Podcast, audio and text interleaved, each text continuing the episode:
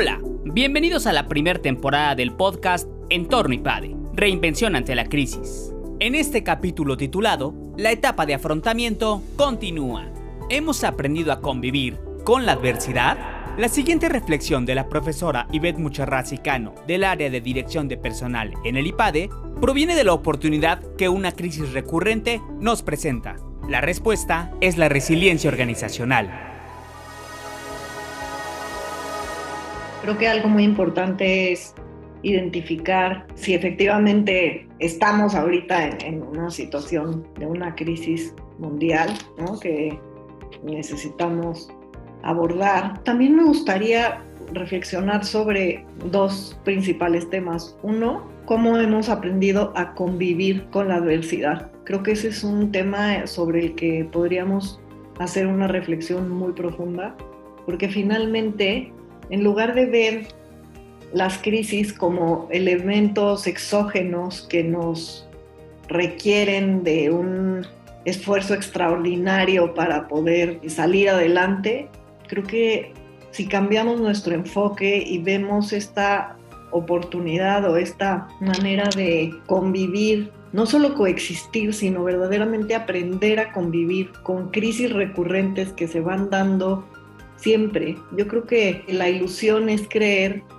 que podemos vivir en un estado de estabilidad. Más bien pasamos de una situación adversa o de crisis a otra. Entonces, ese es un primer punto que, quisiera poner en la mesa. Y luego el segundo, también entender cómo transitamos entre distintas etapas que involucra la resiliencia organizacional, que este ha sido el objeto de mi investigación ya desde hace años antes de que empezara la pandemia.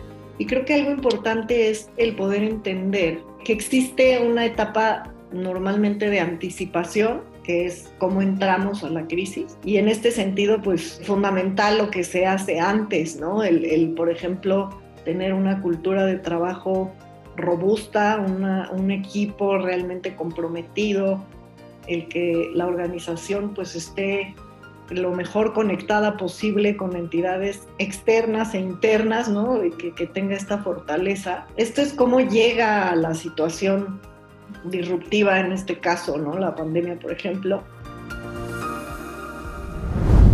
Existe una etapa de preparación y anticipación ante cualquier situación externa que pueda presentarse en el mundo. Una pandemia o un terremoto son los claros ejemplos recientes, y nunca es tarde para reaccionar y planificar pensando en el entorno. Todo comienza con la etapa de afrontamiento. Posteriormente está la etapa de afrontamiento. Y algo interesante, comparado con otros desastres naturales sobre todo, o incluso también causados por el mismo ser humano, esta situación se ha extendido mucho en el tiempo. Entonces la etapa de afrontamiento continúa. No hemos pasado de esa etapa desde el mes de marzo, en el caso de México, en otros países evidentemente desde meses atrás, pero las acciones y las reacciones que se tienen que tomar en esta etapa son muy distintas de la etapa de recuperación, porque en esta etapa tenemos que seguir en tiempo real, primero aceptando la realidad y entendiendo, ah, bueno, pues hay ahorita un rebrote, pues entonces hay que actuar en consecuencia y lo más pronto que podamos aceptar esta realidad es mucho mejor la respuesta que podemos dar. Y en este sentido también desde el punto de vista humano, la parte tanto a nivel cognitivo como a nivel mental, como a nivel emocional, cómo podemos apoyar a los equipos de trabajo, a los mismos ejecutivos también para que puedan responder en esta situación. Y después viene la etapa de recuperación, que en la etapa de recuperación un elemento fundamental es que aprendimos que podemos seguir poniendo en marcha en esta convivencia con la adversidad y con las situaciones de crisis.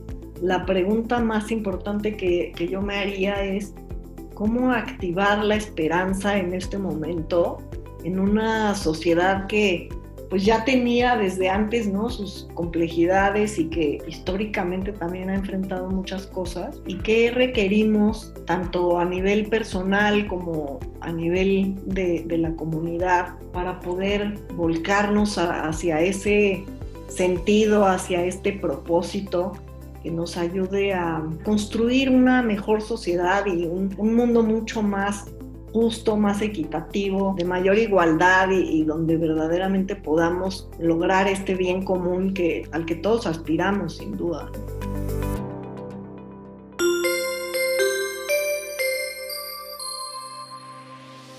Suscríbete a nuestro canal de YouTube IPADE News Media y visita ipade.mx diagonal blog. Encuentra videos, artículos e infografías relacionadas con el mundo empresarial de la actualidad. Y no olvides compartir este contenido.